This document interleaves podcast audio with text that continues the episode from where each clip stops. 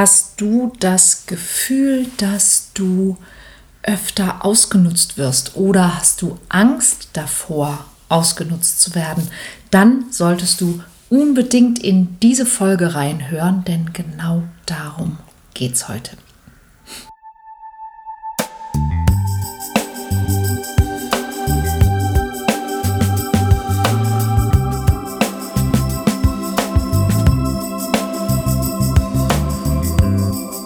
Kontaktvoll, der Podcast fürs Herz. Für Singles, die es nicht bleiben wollen und alle, die sich mehr Liebe, Mut und Freiheit in ihrem Leben wünschen. Von und mit Deutschlands Date-Doktor Nummer 1, Nina Deißler. Ja, das Thema Ausnutzen oder ausgenutzt werden und die Angst davor, die ist nicht nur in Sachen Partnerschaft und Partnersuche häufig ein Thema, sondern ich glaube, die spielt in allen zwischenmenschlichen ähm, Beziehungen irgendeine Rolle, egal ob es jetzt bei der Arbeit, im Freundeskreis oder in der Familie ist. Und das ist eben auch eine Frage, die ich von einer Hörerin bekommen habe, nämlich wie kann ich es schaffen, dass ich nicht ausgenutzt werde? Wie kann ich dem vorbeugen? Ich bin in der Vergangenheit ab und zu ausgenutzt worden und das möchte ich eben nicht mehr erleben. Was kann ich dazu tun? Dann gibt es eine kleine Nachricht, die dir vielleicht nicht so gut gefällt, aber eine Menge gute Nachrichten. Denn wenn du ausgenutzt worden bist, dann hast du selbst sehr, sehr viel in der Vergangenheit dafür getan. Und Menschen, die sich ausnutzen lassen oder die häufig, denen es häufig passiert, da merke ich im Coaching immer wieder, dass die meisten Menschen, die häufig ausgenutzt werden, die haben kein sehr hohes Selbstwertgefühl. Und wie hängt das zusammen? Wenn du mit anderen Menschen in irgendeine Form von Beziehung gehst. Egal, ob es jetzt eine freundschaftliche oder eine Arbeitsbeziehung oder eine Liebesbeziehung ist, dann gibt es ja bestimmte Dinge, von denen du glaubst, dass du sie bringen musst, dass du sie mitbringen musst oder dass du sie leisten musst, um zum Beispiel liebenswert zu sein, gut genug zu sein, ähm, zu passen. Und je weniger du von dir selbst hältst, desto mehr glaubst du, dass du tun musst. Und das ist ein Prinzip, das ganz, ganz viele Menschen gelernt haben, weil es damit zu tun hat, dass wir sehr häufig erzogen werden in diesem Leistungsprinzip. Also dass es sehr häufig darum geht, ähm, du musst das und das tun ähm, und dann bist du gut genug oder wir verlangen das von dir. Und sehr häufig ist es sogar so, dass ähm, in Familien, wo mir jemand sagt, ich bin nur geliebt worden für Leistung, dass tatsächlich dieser Eindruck so entstanden ist, aber dass eben am Ende die Eltern einfach das Kind versucht haben anzuspornen. Ja, du musst besser werden, du musst was aus dir machen. Aber sehr häufig ist das Missverständnis, dass dieses gut genug sein, dass es gar nicht darum ging, besser zu werden, um die Eltern zufriedenzustellen, sondern sehr häufig, dass die Eltern sozusagen vom Kind diese Leistungen verlangt haben, damit das Kind später mal es besser hat als die Eltern das hatten und dass die Eltern eben selber diesem Leistungsprinzip, ich sage jetzt mal, auf den Leim gegangen sind. Denn die meisten Eltern hätten ihre Kinder auch lieb, wenn sie gar nicht in der Lage wären, etwas zu leisten. Und wir verwechseln das häufig, ja, nämlich nicht geliebt werden für Leistung, sondern gelobt werden für Leistung dass die Eltern quasi die Leistung zwar fordern und einem immer wieder sagen, du kannst es noch besser oder wie in meinem Fall zum Beispiel, wenn ich ähm, eine 3 geschrieben habe, dann sagte mein Vater, wieso nur eine 3? Und ich hatte den Eindruck, dass er ist nicht zufrieden mit mir und er kritisiert mich, aber in Wahrheit war es so, dass er mir eigentlich sagen wollte, Mensch, du bist doch sonst so gut. Was, was war denn da? Was, was war nicht in Ordnung? Und ich habe mich einfach sofort persönlich angegriffen gefühlt und, und war traurig und beleidigt, ähm, dass ich es meinem Vater nicht recht machen kann. Und das ist so ein typisches Missverständnis, das ganz viele Menschen haben. Und das wiederum ist einer der Ursprünge für dieses Gefühl, man muss für andere leisten und man muss leisten, um gemocht zu werden. Aber wenn du dich mal so in deinem Freundeskreis umschaust, und ich bin sicher, in deinem Freundeskreis sind Menschen, die auch was für dich tun, die auch für dich da sind. Aber die Frage ist, magst du deine Freunde aufgrund dessen, was sie alles für dich tun? Also ist der Grund, warum ihr befreundet seid, die Leistungsfähigkeit und die Leistungsbereitschaft deiner Freunde. Wenn du dich in jemanden verliebt hast, hast du dich verliebt in seine Leistungsfähigkeit und seine Leistungsbereitschaft und all das, was er oder sie für dich getan hat. Oder ist das einfach nur ein Aspekt, dass du sagst, hey, ich mag die, weil die was auch immer sind und die tun auch was für mich. Ja, oder wir, wir helfen uns gegenseitig. Und jetzt kommt der entsprechende Punkt. Natürlich ist es, ich sag mal, sozial, dass wir auch für andere etwas tun wollen. Und dass wir zum Beispiel, wenn wir in einer Beziehung sind, dass wir auch Dinge tun, die, auf die wir vielleicht jetzt gar nicht so groß Lust haben, mit denen wir aber dem Partner zeigen, guck mal, hey, ich bin für dich da. Und ich habe das neulich im Bekanntenkreis erlebt, dass ähm, der männliche Part der, äh, des Paares gar nicht die, die Idee hatte, dass er in einer Situation, wo es seiner Freundin körperlich nicht so gut ging, dass es schön wäre, wenn er für sie da ist, auch wenn er eigentlich gar nicht viel für sie tun kann. Dass einfach nur dieses Dasein oder dafür sorgen, dass sie gut nach Hause kommt, dass ihr das etwas bedeuten würde. Und bei einer zweiten Gelegenheit, wo es darum ging, dass sie jetzt quasi auch, ich sag mal, was Anstrengendes tun muss, habe ich ihn gefragt, ob er ihr denn dabei helfen möchte. Und er war in dem Moment so ein bisschen verdutzt und meinte, ja klar, das kann ich machen. Und er ist in dem Moment gar nicht auf die Idee gekommen, dass, dass das wichtig oder hilfreich oder notwendig wäre. Und es ist es auch nicht. Ja, es ist nicht notwendig, aber er hat durch das, was er da getan hat, ihr gezeigt, schau, du bist mir wichtig und ich bin für dich da. Und das ist in einem gewissen Rahmen auch sinnvoll. Wenn du aber immer wieder Dinge tust, die du eigentlich gar nicht tust, weil du sie gerne tust, sondern die du tust, weil du denkst, wenn ich das mache, dann macht der andere das und das und das für mich. Na, wenn ich das mache, dann mag mich der andere lieber. Wenn ich jetzt das mache, dann äh, kommt mir der andere auf die oder die oder die Art entgegen.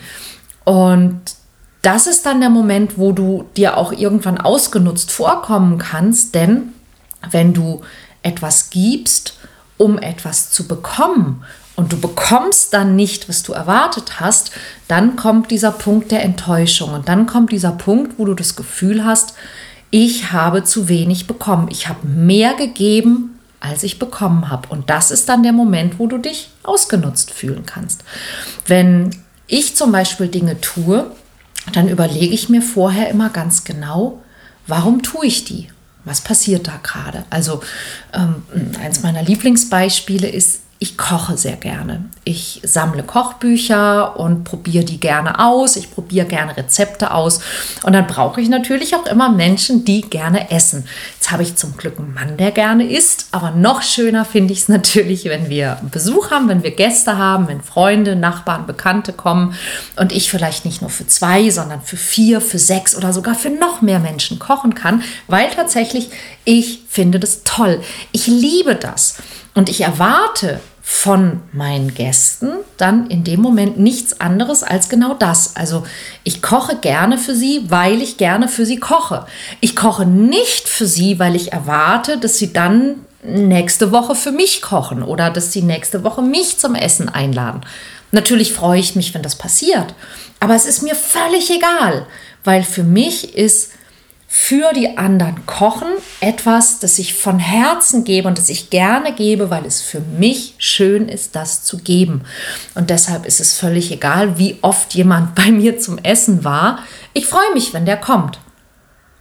Und ich bin nicht traurig oder enttäuscht, wenn ich, ja, ich kann, ich sage jetzt nicht, ja, ich habe den jetzt schon dreimal zum Essen bei mir eingeladen und der hat mich noch nie zurück eingeladen.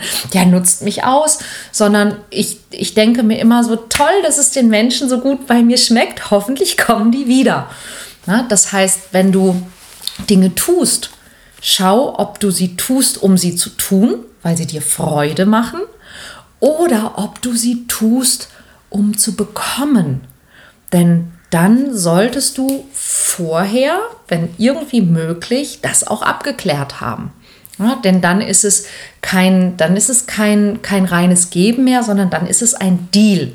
Und dann musst du diesen Deal natürlich auch kommunizieren. Ja, wenn ich jetzt zu meinem Mann zum Beispiel sage, du ähm, kannst du mir den Rücken massieren und er hat eigentlich gar keine Lust, dann würde ich mir wünschen, dass er das auch sagt, dass er sagt, oh Schatz, ich bin selber schon so müde, ich habe gar keine Lust. Und das wäre okay.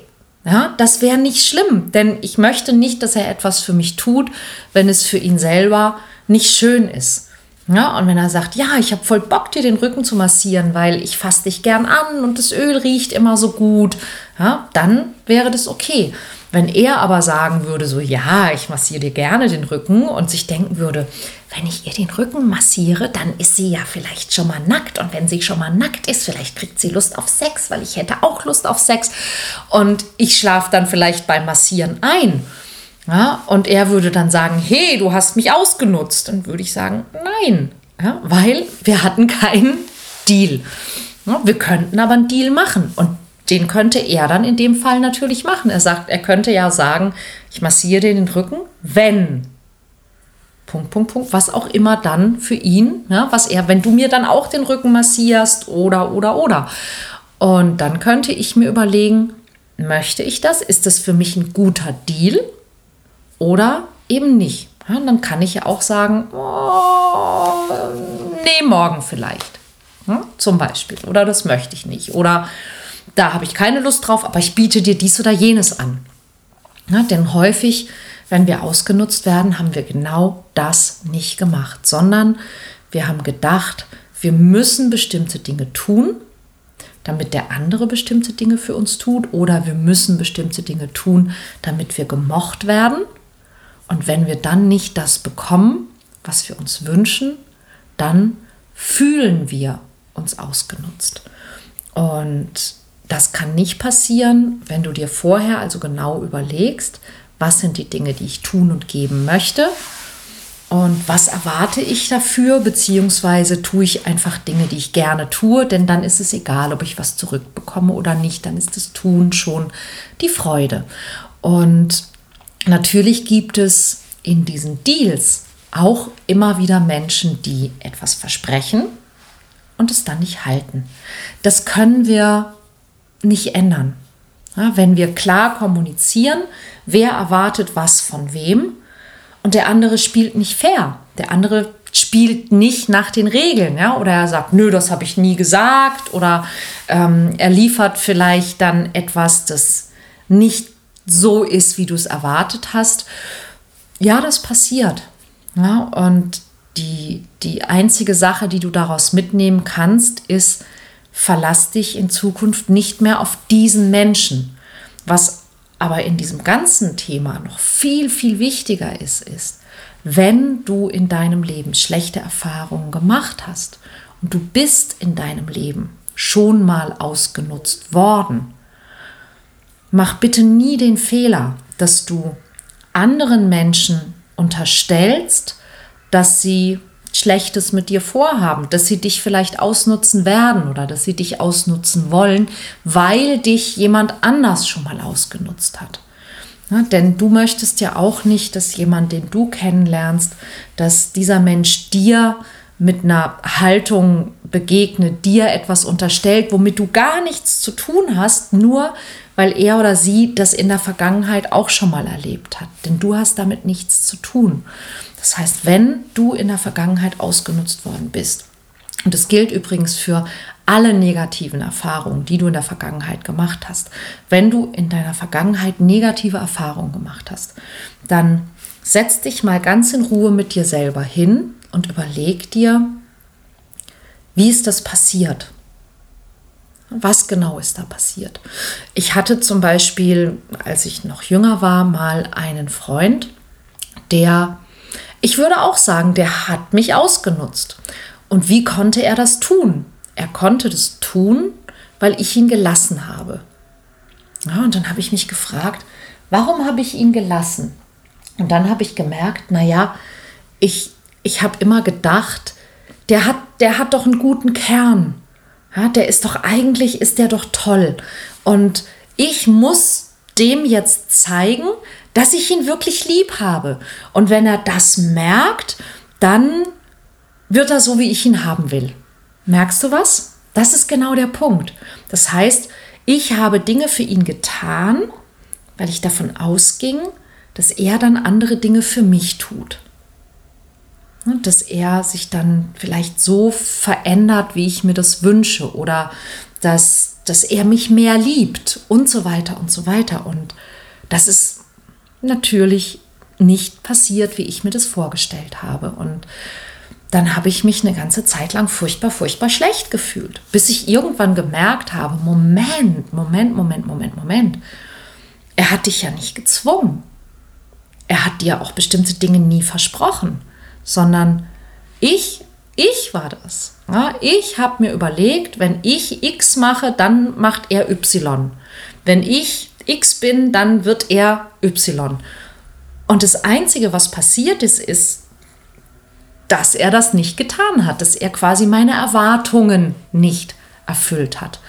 Und das ist jetzt nicht wirklich seine Schuld in Anführungszeichen. Und natürlich kann man sagen, also es gibt schon Erwartungen, da kann man durchaus ja also erwarten, dass der andere die erfüllt. Also zum Beispiel das, wenn man sich sagt, man liebt sich und man ist in einer Beziehung, dass man sich dann vielleicht treu ist oder so. Ähm, ja, ja, und nichtsdestotrotz habe ich mich ja auf diesen Menschen eingelassen. Ja, und das ist, was ich gelernt habe, dass ich einfach gelernt habe, hey, nur weil jemand das und das und das sagt, bedeutet das nicht automatisch das, das oder das. Das habe ich gelernt. Früher bin ich davon ausgegangen, ja, A bedeutet B, ja, so, oder A führt direkt zu B. Und da habe ich gelernt, nein, das stimmt gar nicht, es ist nicht so. Ja, und ähm, ich habe aber nichtsdestotrotz meinem nächsten Partner nicht unterstellt, dass er mich belügt oder benutzt oder betrügt und so weiter und so weiter. Ja, und ähm, sondern ich habe einfach für mich selber mehr geschaut, was möchte ich wirklich geben? Was möchte, wie möchte ich wirklich sein? Und zwar nicht, um dem anderen zu gefallen. Und das war eben genau auch eine Sache, die bei mir letztlich meinen Erfolg in Sachen Partnersuche ausgemacht hat.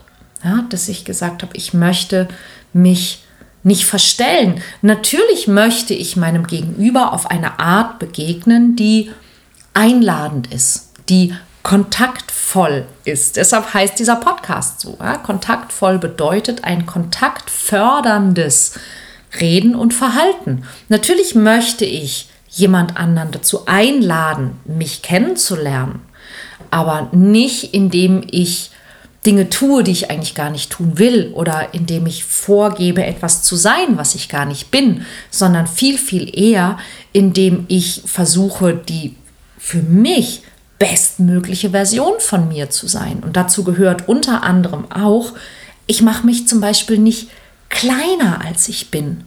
Ja, aber ich mache mich auch nicht größer. Ich ich stehe auch zu meinen, zu meinen Fehlern und zu meinen Macken.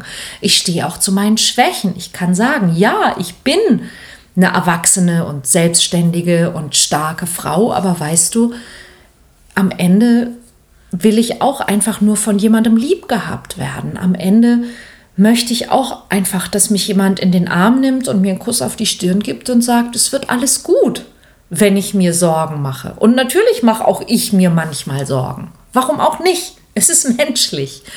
Ja, und das ist dieser Moment, wo jemand dich wirklich kennenlernen kann.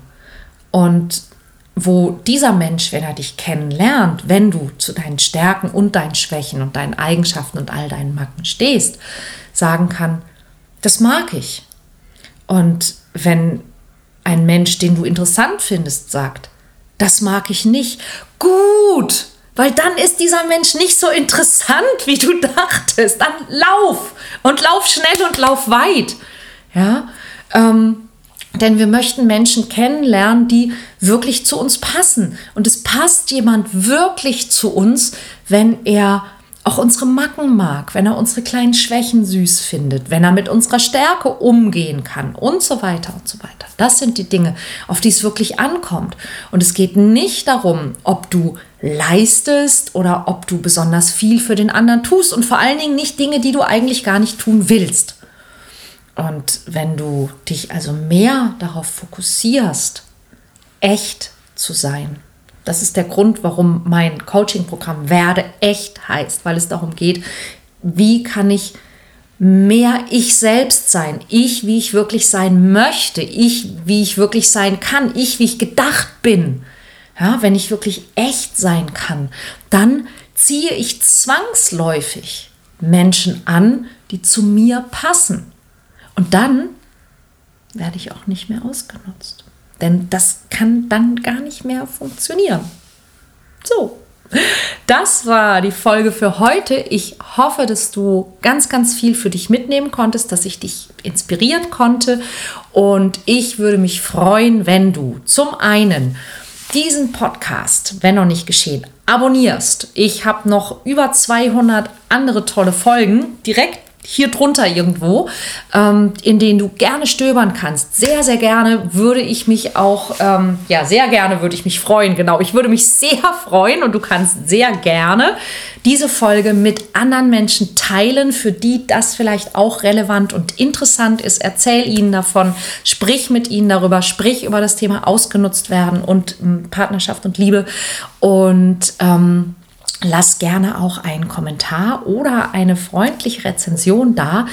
Übrigens, auch wenn du diesen Podcast bei YouTube siehst, kannst du etwas drunter schreiben. Wenn du ihn bei Spotify hörst, kannst du ab sofort auch bei Spotify wunderbare fünf Sterne vergeben. Darüber würde ich mich sehr, sehr freuen, denn wir möchten dafür sorgen, dass viele Menschen von diesem Podcast erfahren und davon profitieren können. Denn je mehr Menschen wissen, wie sie mit ihren Emotionen positiv umgehen, wie sie besser und schöner flirten und mit Spaß daten, desto mehr Spaß haben wir alle dabei, oder? Ja. Und deshalb freue ich mich, wenn wir uns vielleicht auch nächste Woche wieder hören und oder sehen. Übrigens, am kommenden Wochenende, ich habe noch zwei Plätze in Frankfurt für Lass es knistern. Wenn du also noch mehr wissen möchtest, wie du dich selber authentisch und nahbar zeigen kannst und im Date von dir überzeugen kannst. Du hast noch die Gelegenheit bis, ich glaube, Freitagnachmittag um 17 Uhr oder so, kannst du dich noch anmelden für diesen Workshop. Ich habe, wie gesagt, jetzt aktuell am Donnerstagmittag noch zwei Plätze frei und äh, ja, vielleicht will hier unbedingt noch jemand. Also, wenn du möchtest, schau auf meine Seite ninadeisler.de slash Termine da sind sie auf jeden Fall. Oder lass es knistern, der Workshop für mehr Spaß beim Kennenlernen. Und dann äh, sehen wir uns sogar schneller, als wir dachten. Warum auch nicht? Ansonsten bis bald und macht's gut und ja, habt euch lieb. Tschüss.